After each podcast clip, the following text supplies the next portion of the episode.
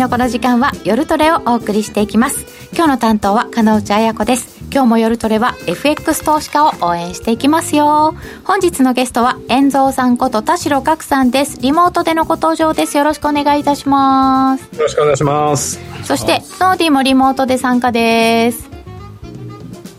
よろしくお願いします。音が。ノーディ音聞こえてる。あれ？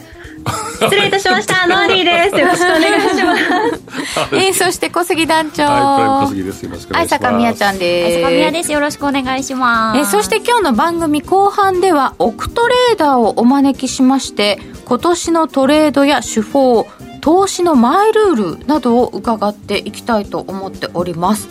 楽しみですね。ゲストさん久しぶり久しぶりですよね、うん。個人トレーダーの方にお越しいただくのはね、まあもう年ねねまあ年末なんでちょっとそういう話を聞きたいなと思って、ね、今年はね大変な年でしたからね来ましたからねねえ、うんそんな中でどうだったのか、これからのね、はい手法なども伺っていきたいと思います。えー、ツイッターじゃなかった、えーと、えーチャットの方で皆様のご意見、ご質問募集しております。随時取り上げてお答えしてまいります。みんなと一緒にトレード戦略を乗り練りましょう。それでは今夜も夜トレ進めてまいりましょう。この番組は真面目に FX、FX プライム by GMO の提供でお送りいたします。ESG、時々耳にするけど何から始めよう。そんなあなたに。ESG A to Z は ESG がよりわかる、身近になるをコンセプトに ESG に前向きな企業のインタビューや専門家による解説など ESG の最新情報満載でお届けします。これからの投資のヒントになるかも。ラジオ日経第一で平日の月曜お昼12時から、ポッドキャストや YouTube 動画でも配信中です。マネーに対する食わず嫌いありませんか？4U と学ぶ日本経済。お金に関する心配事は山積みだけどどうすればいいかわからない。そんなマネー初心者に向けた30分です。最近気になるあのニュースについて詳しく聞けたりクイズで楽しく経済について勉強します。4U のマネー事情も聞けちゃうかも。ラジオ日経第一毎週水曜夕方6時から好評放送中。お楽しみに。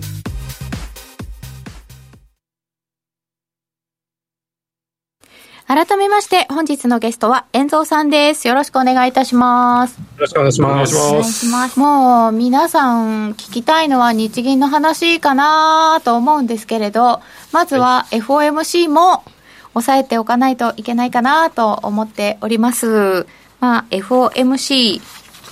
十分に高派だったという意見も聞きますけれどもどのようにご覧になってましたか？やはりあの FMC の SEP あの経済見通しのところで、えーターミナルレートが5.1来年は5.1って出てるんですが、はい。まあ、これは5から5.25ってことですよね、まあ、それだけで結構はたあの高派的だと思うんですが、まあ、それにも増して結構おパウエルさんはそれなりに高派的なことを言ったんですけどなぜか、まあ、資料に、まあ、資料を2つご用意させていただいてるんですけど、はい。フェッドウォッチはい4.75から5っていまだにあの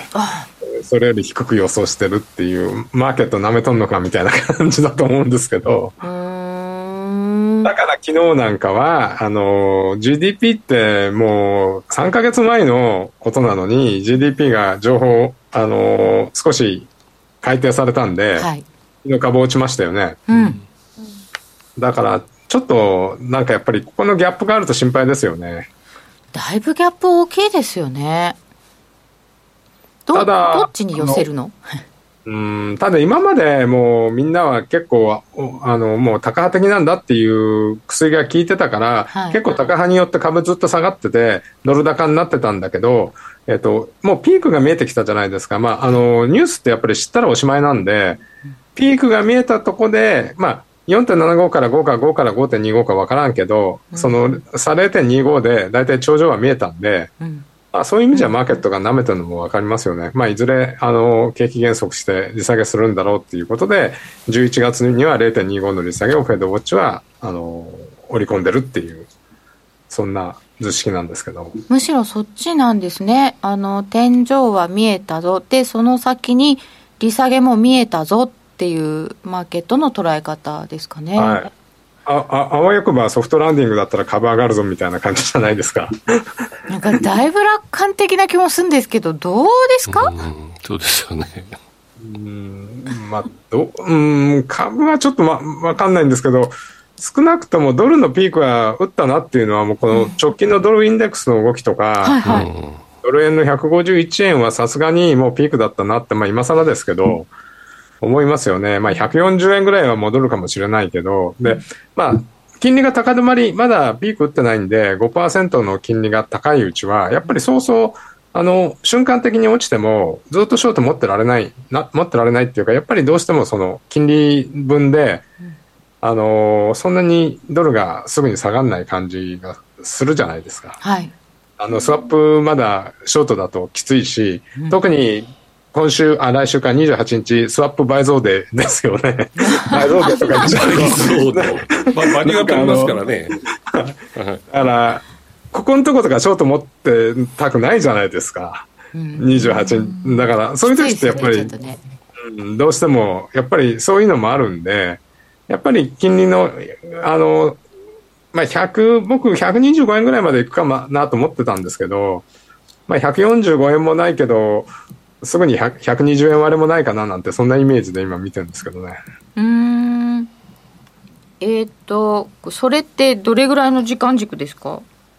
とりあえず来年の6、あの、第一四半期ぐらいかな。うん。お100、120割れもない。まあ確かにどう、どうなんですか ?130 まであったわけなので。130円だって、割れトライするかなと思ったんですけどね、そこまでいかなかったですもんね。ね。これ130ぐらいってやっぱりそれなりの抵抗がありますよね。上昇前が8月の使ったはい。上昇前が131円の、おー前半が2度止められて123円ぐらいまで落ちて、あ、126円ぐらいまで落ちてるんですよね。で、上がった後はそこが、えっ、と、8月に一旦130円の40っていうのがあったんですけど、やっぱり130円付近が割れないで、この久々に130円台に突っ込んできた今状況じゃないですか。で130円割れちゃうと125円割れ、122、3円とかあるかもしれないんですけど、まあ120円は割れねえだろうなぐらいのイメージですよね。まあそれでも150円から見たら随分円高方向ですよね。そんな20円下がってますからね。ね。すっごいですよね。もうね、10月の21に高いよ。21に高値をつけてで、2ヶ2ヶ月で20 20円。もう、まあ考えたら暴落でしょ？ですよね。ナイアガラですよね、ナイアガラ作ってるのは全部日銀じゃないですか。どうしてくれるんですか？あー確かに。為替の変動を抑えるために。最後のダメ押しもありましたしね。本当ですよなんねか。急激ななんかあの変動は認めないみたいなことをおっしゃっ作っとんじゃいいみたいな そうなんですよ。じゃあちょっとドル円の予想を聞くには円もあると思うので、その日銀さんのお話を伺いたいと思います。今回のは、まあ、せ政策変更って言っていけないのかな？に日銀の政策変更と実質思われるもの。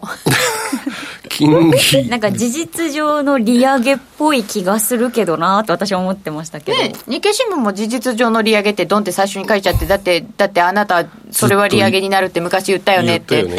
思ってるんですけど、ほ本人今回は利上げじゃないっておっしゃってますが、はい。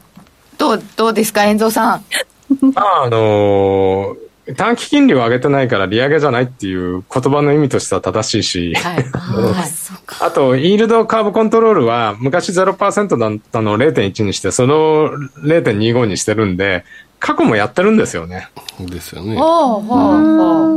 うん。だから、そういう意味じゃ、まあ、イールドカーブコントロール運用の柔軟性だよっていう逃げもありだと思うんですが、やっぱりこの時期なんで、あのー今までやってなかった日銀がやったって意味は、やっぱりマーケットに利上げと同じ効果っていうインパクトを与えたことは確かですよね。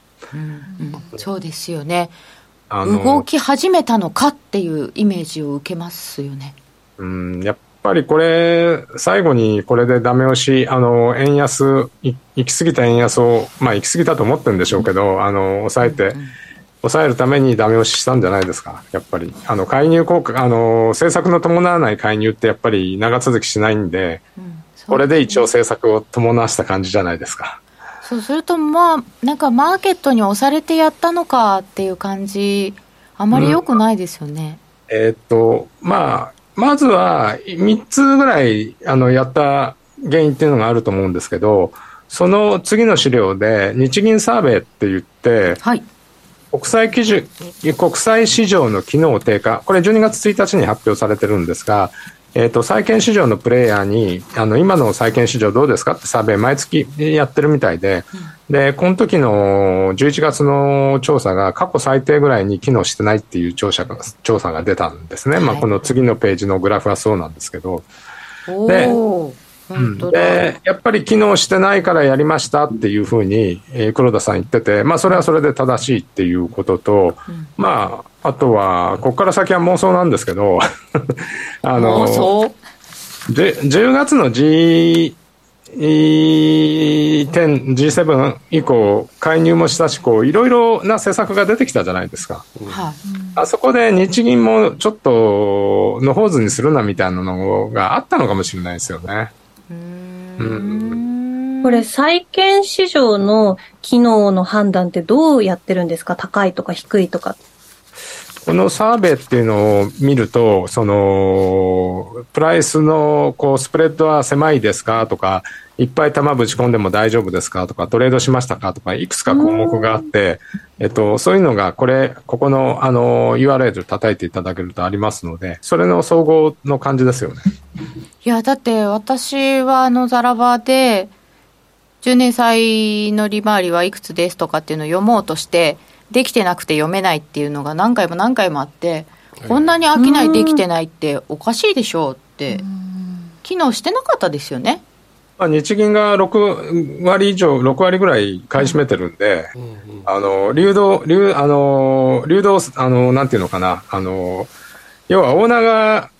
90%ぐらい持ってるような株ですよ。もう10%しか市場に出てないから、あの、商いないみたいなのと同じじゃないですか。ごくごく品薄株そうそう。なるほど。上場廃止だろ、そんなのみたいな感じですよね。本当ですよね。まあだから債券市場はもう機能してないし、もうカナリアどころじゃない、な何もわからないで、10年債だけ低いとか、うん、うん、それはあったとは思うので、うん。あとはこれ実際前のページに戻っていただけると国際金利が社債とか貸し出しの金利の基準になるものでこのカーブを見ると10年のところ、7年から10年ぐらいだけドスンと落ちてるんで、これだとうまくこう記載とかができないんで、まあそれを、で、これをちょっと調整しましたっていう、まあそういう実務的な、あの、必要性もあったんだと思うんですよね。あとは、あともう一つは、やっぱり、えー、っと、そこから、えー、っと、8ページ目ぐらいに、やっぱり日銀の国債の買い入れ額っていうのが増えてるのは、あの、外国人が空売りやりまくって、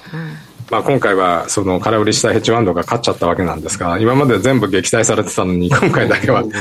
負けたみたいな感じなんで、あの、これをやっぱりななんとかしなきゃいけないっていうので少しバンド広げたのと、うんあとはこれも妄想なんですけど、やっぱり黒田さん最後に、あの、次の総裁に一番嫌なことはやらせたくなかったのかな、みたいな。なんか、みんな、みんなそれが嫌で、あの、辞退してるっていう説もあるじゃないですか。日銀総裁やりたくないっていう。そうそう、あの、市場では中曽さんとか、雨宮さんとか言ってたんですけど、なんかどうどうやらその人たちだか、そのどっちかだかがやりたくないって言ってるらしいよっていう話は聞いたんですね。うんうん、でも、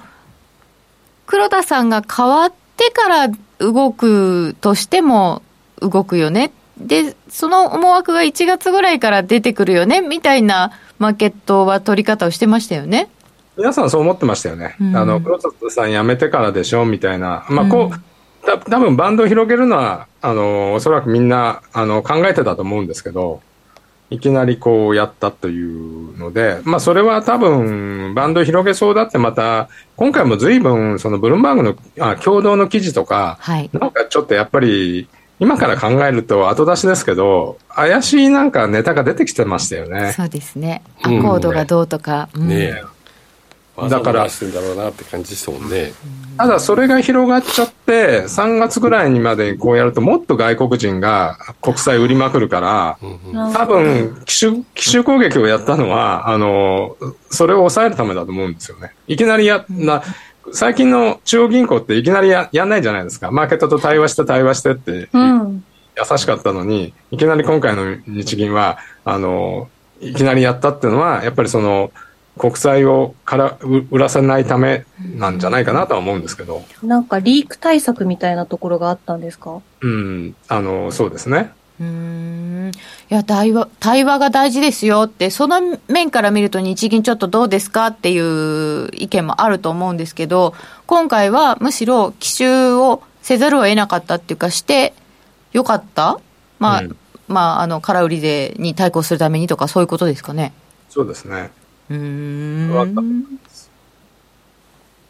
まあ、その分、あと、あの、なんていうのかな、あの、7兆円ぐらいから9兆円ぐらいに国債買い入れ額を月間を増やして、えっ、と、7年、10年債だけではなくて、もうすでに15年とか20年とか30年って株が上がってたんで、はい。そこら辺も機動的に、えっ、と、買い入れを増やすみたいなことを言ってるんで、そこの部分は金融緩和の拡大ですよね。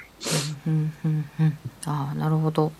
そうだから緩和を拡大する緩和的な状況を長く続けるためにこれやったんですよみたいな説もありますよね。はい。あの、8ページ目のこれ日経新聞さんのこの記事が2つ載っけたのが結構かなり良かったんでご紹介しようと思って、この日銀が目指すイールドカーブっていうのと6月30日と12月29日ということで、6月からもう10年より上の金利ってすごく上がってたのに、やっぱり10 7年から10年のところだけ、イールドカーブコントロールでべしゃっとなってたんで、本来こう、カーブってこう右肩上がりに綺麗なのが、えっ、と、美しいわけじゃないですか。うん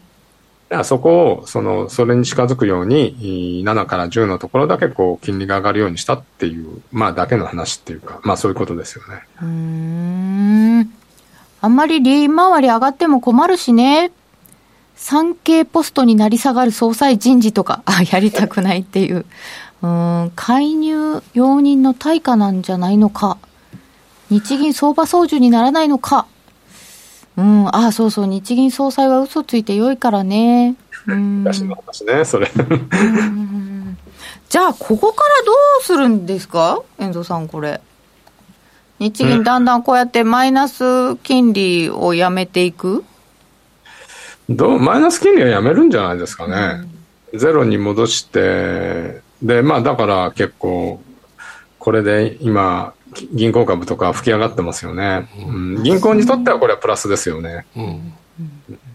日本経済にとってはどうなんですか？うん、まあだから、今まで日本株が上がってた要因って、円安と、あの、日本だけ金融緩和やってるってことなんで、まあその両方もなくなってしまったから売られてるのかな、みたいな感じもあるんですけど、うん、でも、正直言って0.5%の10年の金利が払えないっていうのはちょっと異常ですよね。うん。まあ確かに金利が上がるのは嫌だけど、うん、だけど、うんやっぱり、あの、その上のところに、あの、7ページ目かな？なんかに、家計と企業と金融機関とマクロ経済の、はい。この、あの、金利上げるとどうなるかっていうのがあるんですけど、昔はあの、1億円、1億円日本国債持ってると、600万円ぐらいもらえて、それであの、暮らせるみたいなのがあったんですけど、要は、預金金利を受け取れないっていうのは、個人としてはやっぱり、マイナス材料ですよね。うんうん。でも、やっぱり住宅ローンは、あの、嫌だよねっていうのがあって、やっぱり金利上げることと下げることって、上げることって、いいこともあれば悪いこともあるんで、あの、円安がいい企業もあれば悪い企業もあるのと同じで、どっちもありますよね。そうなんですよね。うん、例えば今1000兆円日本国債が、あれされ、あの、こう、発行されてて、まあ、5%の金利とすると50兆円、あの、利払いが財務省から一般国民とか企業に払い込まれると50兆円分ぐらいの経済効果ってあるわけじゃないですか。それがゼロだと、あの、せっかく日本人いっぱいお金持ってるのに、全くそのお金が生かされてないっていうので、金利がないってことはそういうことでもあるんで、あの、ど、どっちもあ、いいことも悪いこともありますよね。ありますよね。うん。たただやっぱぱり急激に上がると、企業とか、あの、住宅ローンを抱えてる人とかっていうのは困るんで、やっぱりもう少し緩やかに、あの、今後は、あの、やっぱりこう、皆さんがこう、借り換え、えー変動から固定に借り換えられるぐらいの時間的余裕は持たせておいてもらわないと困るな、みたいな感じですかね。そうですね。この先はね、少し対話もしていただいてっていう気もしますけど、その、えー日本側とアメリカ側の材料を見ていただいたところで、ドル円、先ほどは、まあ、120円割れみたいなところはないでしょうねっていうお話だったんですけれども、遠藤さん、ここからのドル円の動きについてはいかがでしょうか？そうですね。まあ、まずは、すごい短期的な話をすると、さっき言ったように、130円が重要ですよって話ですよね。はい。で、えっ、と、下落する前135円あたりが、あのーサポートされてたんで、ここを上抜けできないと130円、135円で、来年まで突入っていう感じで、あのー新年度は突入って感じで、まあ135円超えると140円、まあ138円から、一番重要なところって142円50あたりだと思うんですよね。こう、介入の後、CPI ショックの後戻んなかった、あそこが、あの、超えられないと、やっぱり151円は天井だったねっていう確認ができるんで、マックス戻って140円台前半、140から142.5。うん、だと思うんで、えー130円割れちゃうと104 122、3円ぐらいまであると思うんで、えっと、やっぱり、あうーん、ただ、い居心地がいいのは、えっと、125から140ぐらいの間じゃないですか。うーん。過去も120円より上の時は、115から120円のゾーンから上か下かって考えると、そ、そこを分岐点にして上か下かに分かれちゃってるんですよね、過去、過去の動きを見ると。長、長いとこで。うん。だから120円より上っていうのは結構、長い歴史では結構円安のところにいるんで、うんで120円から140円ぐらい、今のところかなと。まあそこを割れちゃうと、120円割れちゃうとまた110円から120円になっちゃうんで。うーん。あこうん。これどうなんですか？動きとしては、ここからは、なレンジっぽいんですか？割と、こう、変動はまだ大きそうなんですか？ボラティリティ下がってくると思うんで、あのー去年の10月以降のボラティリティちょっと異常だったんで、それに比べると、ボラティリティ落ちると思うんですけど、まあ、あのーその前の前半のところって、結構、長い期間で大きくは上がったんですけど、それなりにボラティリティあったんで、それは続くと思うんですよね。だから、今日会社で、なんか、昨日動きませんでしたね、みたいな話をしてて、ひいひ高安見ると1円動いてんじゃん、みたいな。いや、5、6円動くから、みんな1円、昔は動かなかったのに1円動いても動かなくなったで、って言い始めてるんで、1円幅がおとなしく見えるようになった。そうそうそう。感覚が麻痺してますね、ちょっと麻痺してんなっていう気はしますね。うーんすいません、すいません。ということは、遠藤さん、少しずつ、まあ、この、こう、ちょ、ちょっと、ものすごい、その、感覚狂っちゃうみたいな、値動きは収まるかなっていうところですね。まあ、あのー1998年に147円まで行った時は110円まで下がりましたけど、もうそんな歴史を。うんだから、やっぱりなんかそこまで行くと、今回もそこまでは落ちてないけど20円下がってますから、うん、本当本当。やっぱりそれなりに動くんだなっていう、改めて思っちゃいました。本当ですよね。動いたら早い早い。動かない時間が長かったですからね。ドル円ってそうなんですよね。動き出すと動いちゃうみたいな。うんうん。ノディ質問あるかい？いやもう今私が気になってるのはこうポジション実際ここまで20円とか下がったらどれぐらいこう偏りみたいなものが、うん。あの解消されてるのかとかあるいはそのまま継続してるのかちょっと気になりますね。確かに。前も番組でね、えー、申し上げましたけど、えー、っとちょうど高値をつけた前日にまあうちだけで見るとネットロングに変わっちゃったんででしばらくそれでネットロング続いてますからね。うん。あそうですか、うん、130円つけてもやっぱりその傾向は続いてるんです先週はそうでしたね。ちょっと今週あのー、ねあの日銀の後はちょっと見てないので、はい。あの、戻りの弱さを見ると、やっぱりちょっとロングがまだ切れてないなって感じはしますよね。この落ち方の時に大体10円ドスンと落ちて5円戻すんですけど、大体2回とも137円まで行った時も142円、今回も133円まで行った時138円と5円ぐらいしか戻さないんで、はいはい。大体5円戻すと10円ドスンと落とされるっていう、まあ今回7円ぐらいでしたけど。戻り鈍いんですね。やっぱり下のスピードに比べると戻りが鈍いっていうのはまだロングが完全に切れてなかったのかなっていう、うん、ここまではね感じはしますよね。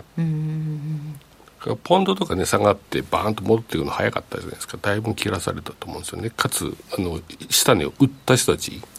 も結構いた、材料が出たんで、うん、そうですよね、うん、そうなんですよ、うん、ちょうどいいところで材料出ましたよね。だ今回ちょっとまた材料出てるんだけど多分投げ切れてないっていうのがあるのかなっていうのはありますよね。で戻ってきたらやっぱり持ってたログやっぱり皆さんやっぱり解消したいですよねしたいですねうんそこでどうなんだろうやっぱり日米金利差から見るとちょっとあの下落幅がでかすぎるっていうかここまで売られるのっていう疑問はありますよね、うん、だって日銀0.25拡大したって言っても0.2%しか長期金利上がってないのに、そうですね、米国はあのまだ0.5上げてるわけなんで、そうなんですよ。金利差広がってるんですよね。そうですよね。うん。先は見えたねとか言いつつ、まだ0.5ですもん。まだね。うん。うん、それを考えると、ちょっと、あのここまで売られるっていうところがあるんですけど、やっぱりそこはちょっとマーケットのポジションなのかなっていう感じ、そういう気がしますよね。うん、うん遠藤さんに質問です。株式がガンガン下落してます。この影響でボラはまだ大きいということはないですか？ボラが大きい。あの、うん、なんかちょっと最近不思議なのは、株も、あの、下落してんのに、ビックスとか BI とか、あんまり上がってこないんで、うん、マーケットがそんなに危機感がないのかな、みたいな。あるいは、あの、年末要因なのかなって感じはしますけどね。ちょっと変なんですよね、下げてる日にビックス下がって、上げてる日にビックス上がってたりするので、うん、なんか19なのかなっていう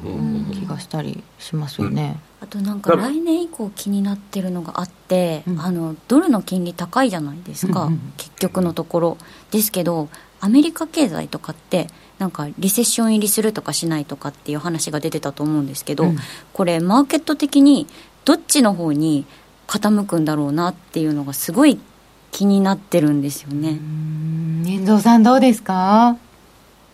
まあやっぱりリセッション入りするって言ってる人の方が多いしあのあの、JP モルガンのジェレミ、ジェレミ・ダイモンとかも、もう絶対リセッションとか言って、GS なんかも、みんなリセッションに備えてはいますよね。結構。うん、で、な、あのー、まあ、ざっくり考えると、その、PMI とか ISM の数字が45から50っていうと、軽い経済原則で、40から45だと、あのー、リセッション。で、40以下だと重いリセッションなんで、今のところまだ45から50ぐらいじゃないですか、先をこう。読む。だから、みんな軽いリセッション、軽い経済減速ぐらいは来るなっていうふうには思ってるんですけど、ヘビーなリセッションはまだ織り込んでないと思うんですよね。ないですよね。うん。そこですよね。もし、あの、軽い経済減速ぐらいだと株以外に、まあ、あの、上がまんないまでも下げ止まるかもしれないんですけど、うん、ドカンと来ちゃうと、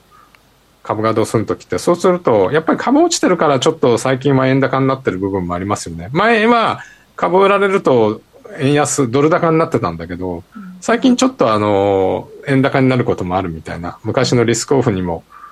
ちょっと戻ったかなって感じはしますよね。ねリセッション来て、日本の金利上がり、で、増税来たら、やばいね。そうなんですよね。これ、遠藤さん、これちょっと日銀動きましたで、増税します、まだ先ですとか言ってますけど、先だろうとなんだろうと増税って言われちゃった日には、これ、引き締めですよね。そうなんですけど、IMF は日本だけ先進国で1.8%っていう、先進国で一番経済成長するって来年は言ってんで。そうなんですよ、IMF。いまだ、いまだかつてアメリカが経済減速して日本が良かった試しがないなんでそう言うかな、みたいな、思うんですけどね。ねえ。本当大丈夫なんですかね？増税させるためにはああやって、あの、経済いいっていうふうに出させてるんですかね。ええーええー、裏から電話して。それはないでしょ うね。うだ、誰の差しがね、あ、防衛費だから？ええー、ええー、ええー、本当にね、うん。ちょっとね、日本、日本も下手すれば、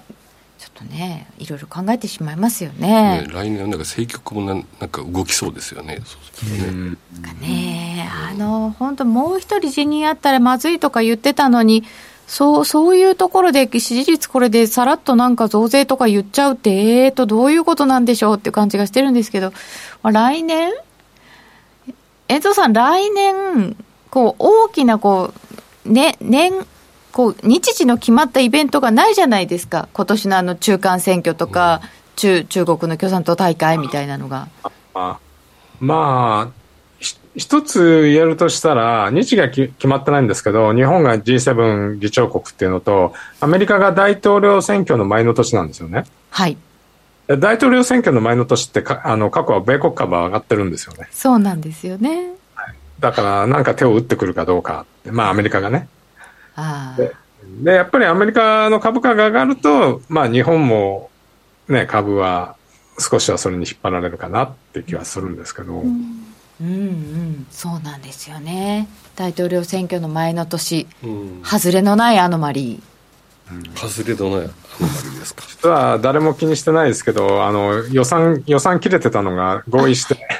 あの、ちょっと先まで一応合意したんですよね。そうですね。で、その中でやっぱり多いのは、ウクライナ支援のお金っていうのが結構長く出てるんで、うん、やっぱりそうすると、まあ結構アメリカの、その、アメリカはそういうので潤う産業もあるじゃないですか。そうですね。はい。いっぱいありますよね。まあ、その対策出てるのかなって気はしますけどね。まあ、なるほどね。その他の通貨については、みえちゃん質問したいところがありますか？そうですね。やっぱり、ポンドですかね。さっきね、こちらにもいただいておりましたね。はい。えー、遠藤さん、リクエストです。ポンドどうですか？ポンドですね。パンダって聞こえちゃった。なぜかわいい。5ドルかなみたいな。なるほどね。英国は、でも、欧州は結構ダメダメと言われる割には強いですよね。強いです。すごい。本当本当なんか指標もドイツの指標とかいいんですよ。うん。なぜ？ここのとこ欧州がダメだったのが少し底打ちして、うん、アメリカが悪いのといいのがまちまちになってきましたよね。あ、そうですね。うん。確かに。そこそこら辺時間差かなと。あと、あの、ECB がやっぱりすげえ高派になったんで、なんとなくこれ、ドル落ちるんだったらユーロ1.12ぐらいまでいくかな、みたいな、思うと、ポンドもやっぱり1.25ぐらいまでは戻るかな、みたいな。まあ1.25はすぐか、1.3ぐらいまで戻るかな、みたいな感じはしますよね。で、まあちょっとポンドの話じゃないんですけど、あの、ECB の話していいですか？はい、ぜひぜひ。あの、25、25人 ECB のメンバーがいる中で、8名から10名ぐらいは、あの、0.5%にすげえ反対して、あの、納得しなかったっていう説が出てますよね。あ結構反対いるんですね。うん、だから、相当仲が割れたらしくて、で、だから、ラガルトさん、来月0.5やって、その次もその次もみたいな感じで、あれは強気のメッセージをやることで、彼らを抑えたって説もあるんで、やっぱり、あの、ユーロここから上げていくのであれば、あの、フェドとのタイムラグで、もしかしたら、ユーロがちょっと堅調になるのかなっていう感じもしますよね。あ金融政策のスピードの違いから言うと。先にえ、あの、アメリカがやって、どんどんドル高になって、そこが一服で、今度ユーロがやって、で、最後に日銀ですか？そうですね。大体日銀が最後の最後にやって、その時はもう世界景気がこう、下り坂になってて、ああ、そこでやっちゃったか、みたいなのが過去の歴史じゃないですか。そうですね。日本株下落の歴史です。あそれだけは避けてほしいですね。ねえ。歴史は繰り返すのか、一体。なんかね、なんか庶庶民の暮らしとしてもちょっとそれはやめて。うん、なんか、積み立て NISA とかがね、あの、新しい制度のやつが浸透してきた頃にとかやめてほしいですよね。ああ、確かにタイミング的に合いそうですよね。ええー、それはいかあ、でもその流れならもう一発円安が来るじゃん。あ日本の景気が悪くて。それはどうなのか。なんかそういう陰謀的な見方になっちゃうよね。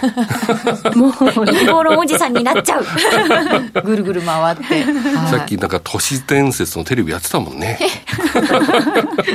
FX 都市伝説みたいな話になるかもしれません。えー、この後も遠藤さんには引き続き伺っていきます。CM の後はオクトレーダーで FX YouTuber の平井聡さんをお迎えいたします。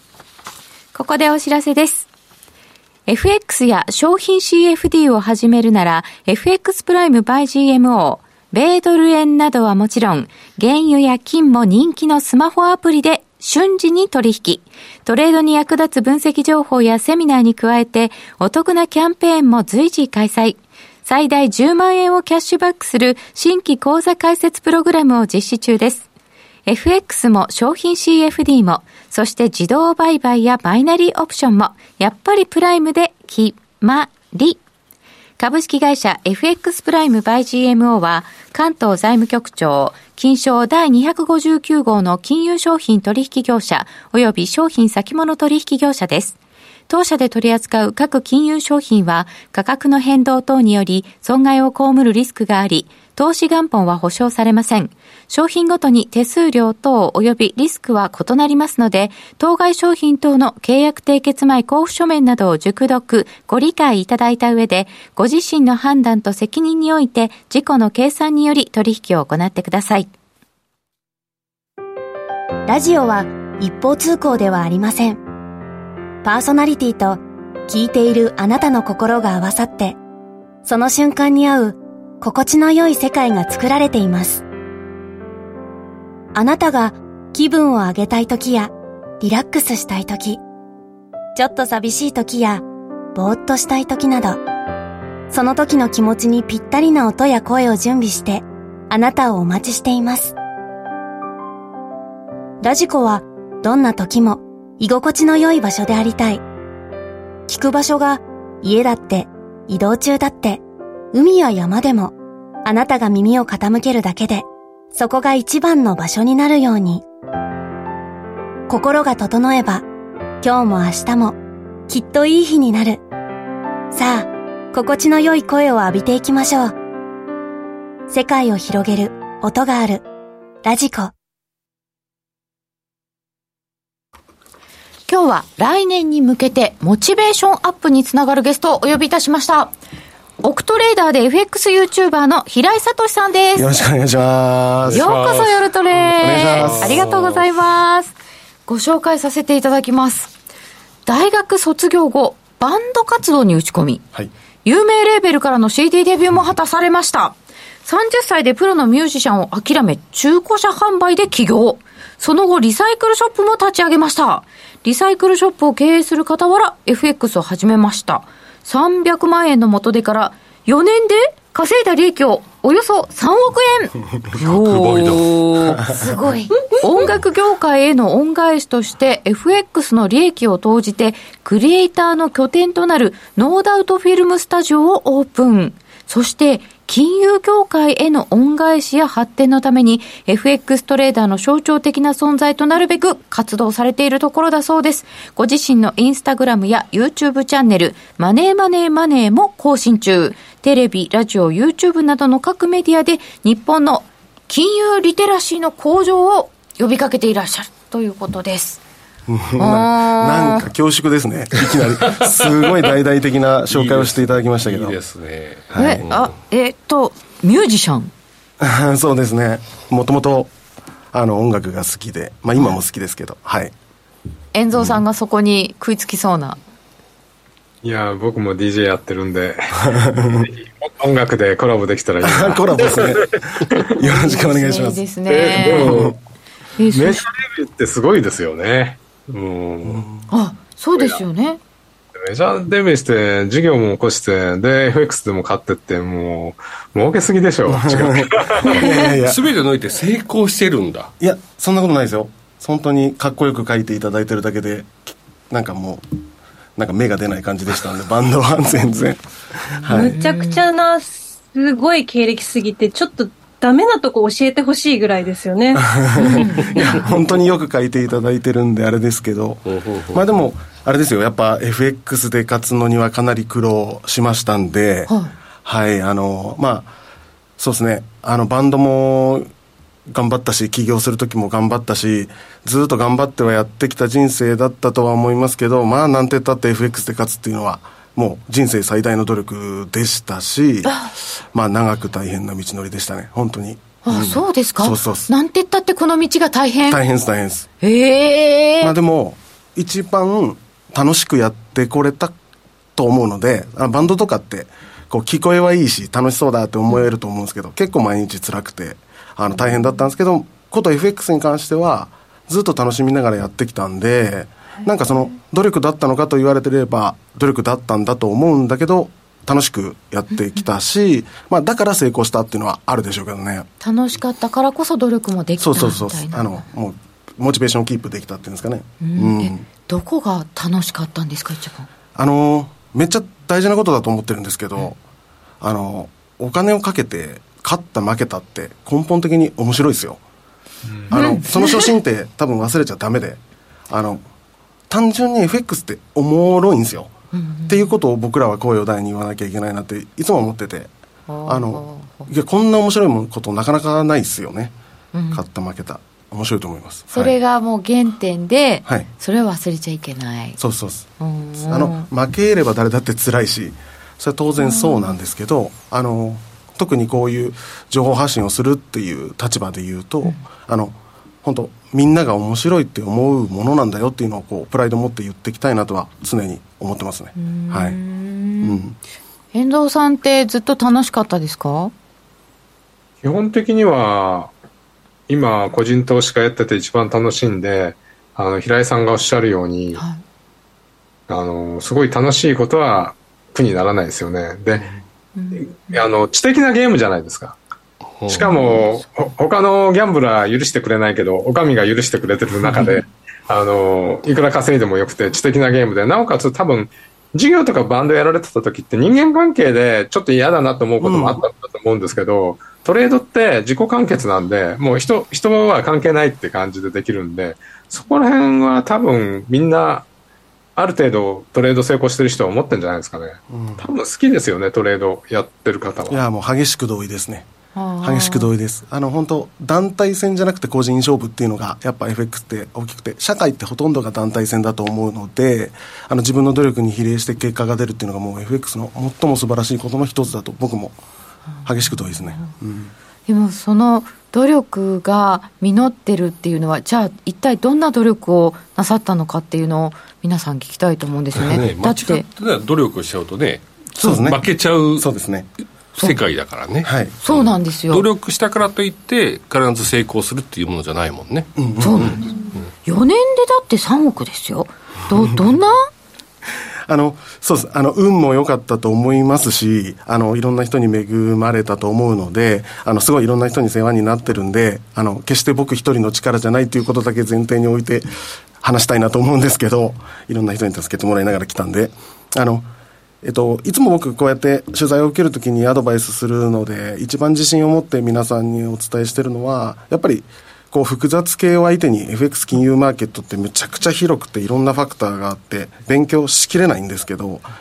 絶対大事なのってファクターを絞ることで例えば僕ってドル円順張りスキャルピングトレーダーなんですよ。これって最もミニマムだと思うんですよね。いろんな通貨をまず触らない。あもうドル円だけ？ドル円だけです。100%ドル円なんでもちろんあの、えーと、相関関係を見るためにユーロやポンド見ますけど基本的に取引通貨はドル円。でドル円の値動きっていうのだけを基本的には見つめてさらに逆張りも封印して逆張りをどういうふうにやるのかとかやりたい時ってあるんですけどそれも封印して順張り一本勝負。でさらに、えっ、ー、とスキャルピング時間も最も小さくして単位もとにかくいろんなファクターが多すぎないようにとにかくファクターを下げて下げて少なくして少なくして最もこうトレードがイージーになるように努めて努めてミニマムにしていって今の形で勝ったって感じなんでそのもっと言うと取引する時間も365日24時間だらだらとトレードするわけじゃなくもう毎日一緒の時間に集中してトレードするっていうぐらい僕はずっとそうなんですけど、もうだからあの本当今今日放送聞いてくれてる人多く見えると思うんですけど僕からアドバイスができる一番一番自信があることっていうのは、まあ、ファクターを絞れってことですね。それは、うん、えーと、いろんなことをやりやってみてその中で自分はどれが一番得意だなって見極めて絞ってきたんですか？あそうですね。あのそうです。あの確かにそうかもしれないんですけどやっぱりスプレッドも低いですし、ドル円というのは取引スプレッドも低いし、あの、まあ、たまたま、その、いろいろツイッターとか、そういうもので僕も、まだ勝てなかった頃に情報を取ることを一生懸命やってた時に、まあ、勝ってる人のほとんどがドル円トレーダーだった。はい。あの、そうですね、ドル円を触らないトレーダーはいなかったですね。その僕が、あの、この人たち勝ってるなって追いかけてる人たちで、いろんな通貨触る方は見えたんですけど。はい、だから、まあ、ドル円をやっておけば間違いないし、うん、そうですね、スプレッドも低いんで。でも、うん、こう、今年はこんなですけど、はい、ドル円って動いてるんですか？みたいな時もあったわけじゃないですか。そうですね。うん、あの、確かに本当にボラテリティが少ない時で、まあ、リーディングカレンシーが別の場所にあるっていうのとかは、まあ、よくあるんですけど、やっぱりそれなりにやりようがある。ドル円はドル円で、あの、それこそポンドの時代も、ユーロの時代もそれは裏でやりようがあったとは思うのでそうですね。今でも今年でも、ね、時にポンドが引っ張っているみたいな時ってあるし例えば時間帯によっても毎日平日平場でもヨーロッパが開けばヨーロッパオープンを迎えればユーロが引っ張る。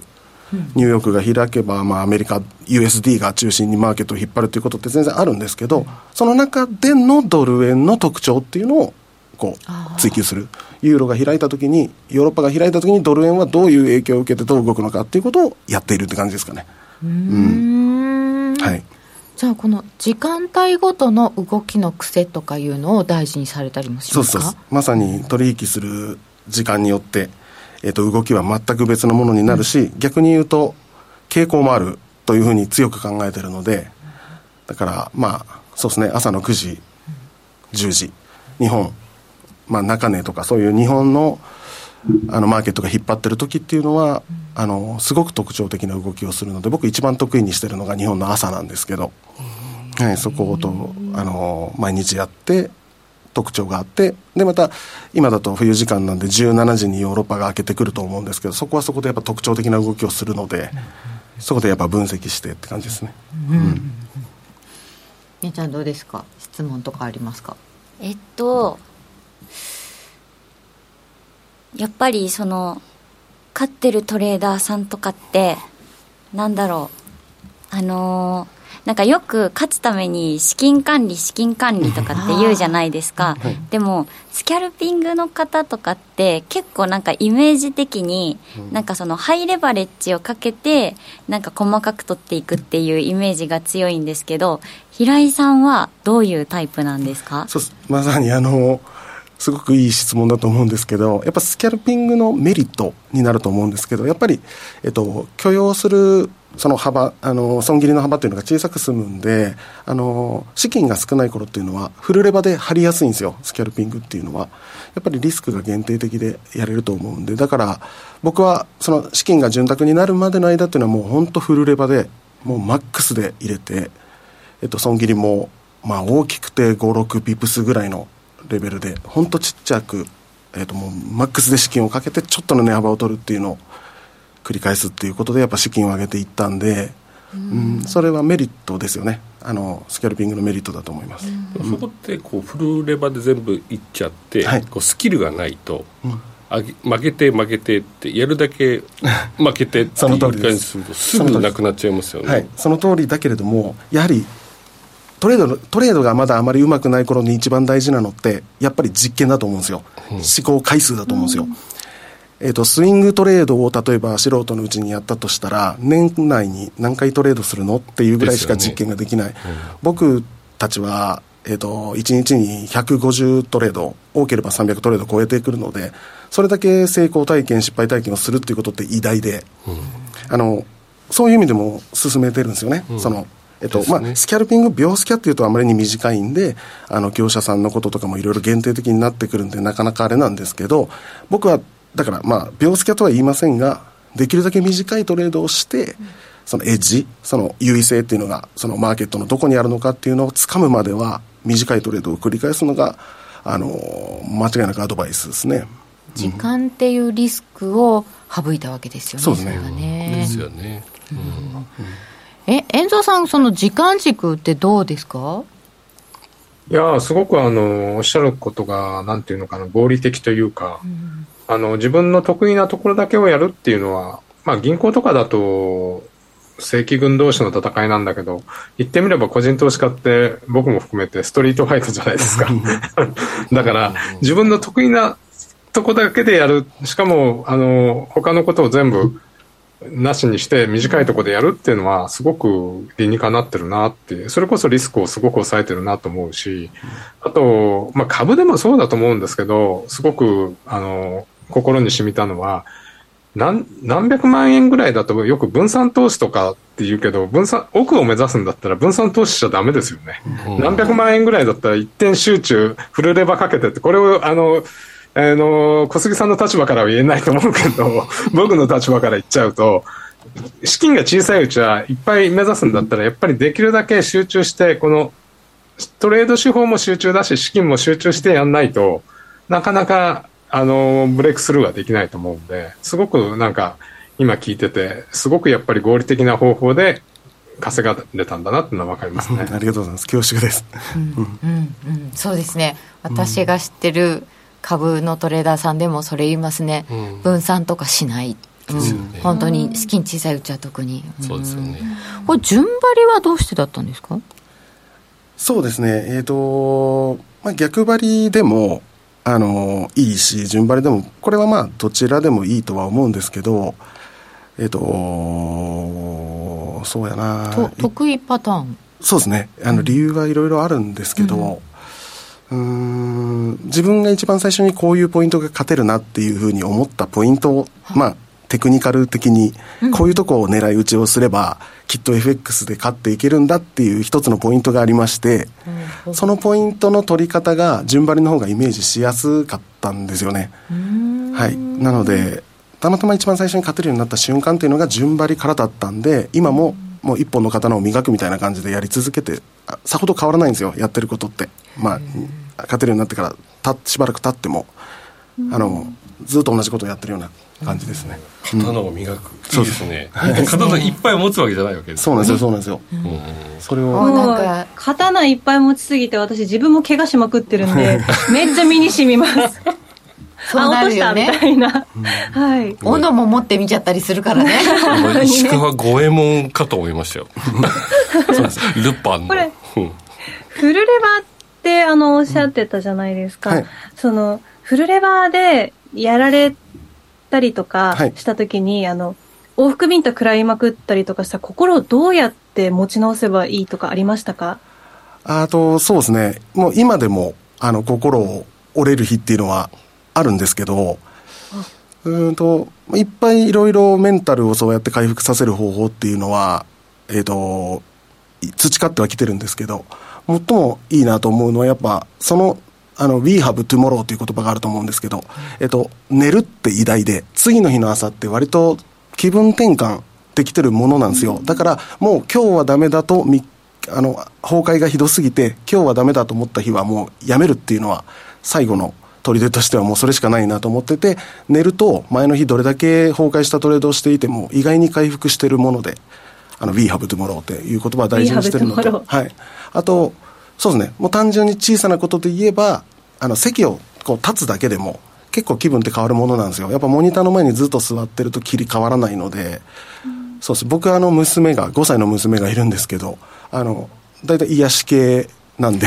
かわいいの 僕会ったことあるけどめちゃめちゃかわいいの。会いに行きますね。あのあそれはなんかメ,、メンタル立て直せる気がする。そうそうそう。うんそうなんですよ。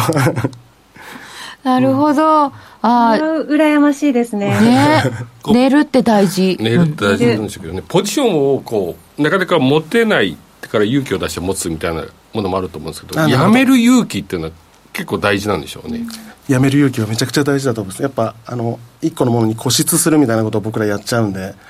うん、まあ、もうあのある程度でやっぱこうパンパンと切り替えれる人っていうのは僕もそういう人間だっていう話ではないんですよ。僕もやっぱ苦手だから固執しちゃうし崩壊しちゃうからずっとそこにはやっぱ考え続けてますね。うん。コメントにもいただいてるんですけど、今日やめるぞって決める基準はあるんですか？あのいっぱいあるんですけどあのまあ一つ代表的なのは冷静だったら入らなかったなっていうのとこでとこで入っちゃった時ですね。ああ、なるほど。いっぱいありますよ。あの取れない切れないっていうふうに絶対になっちゃうんであのいつもだったら利確してるとこも利確もできなくなるしいつもだったら損切りしてるとこもできなくなるしいっぱいいろんな現象起きるんですけどまあエントリーですね。僕の場合はエントリー変なところで入るようになったらもう確実に崩壊なんで、そこはもう絶対やめようってラインだと思います。なるほど、ありがとうございます。冷静だったらここ入ってないよなって考えられる時はでももう冷静ですよね。難しいですよねそれがね。本当にその通りです、うん、は一瞬こう引いてみられるかどうかですよね、俯瞰はね。私俯瞰できないんです。幽体離脱しないとね。ダメですね。もうちょっと。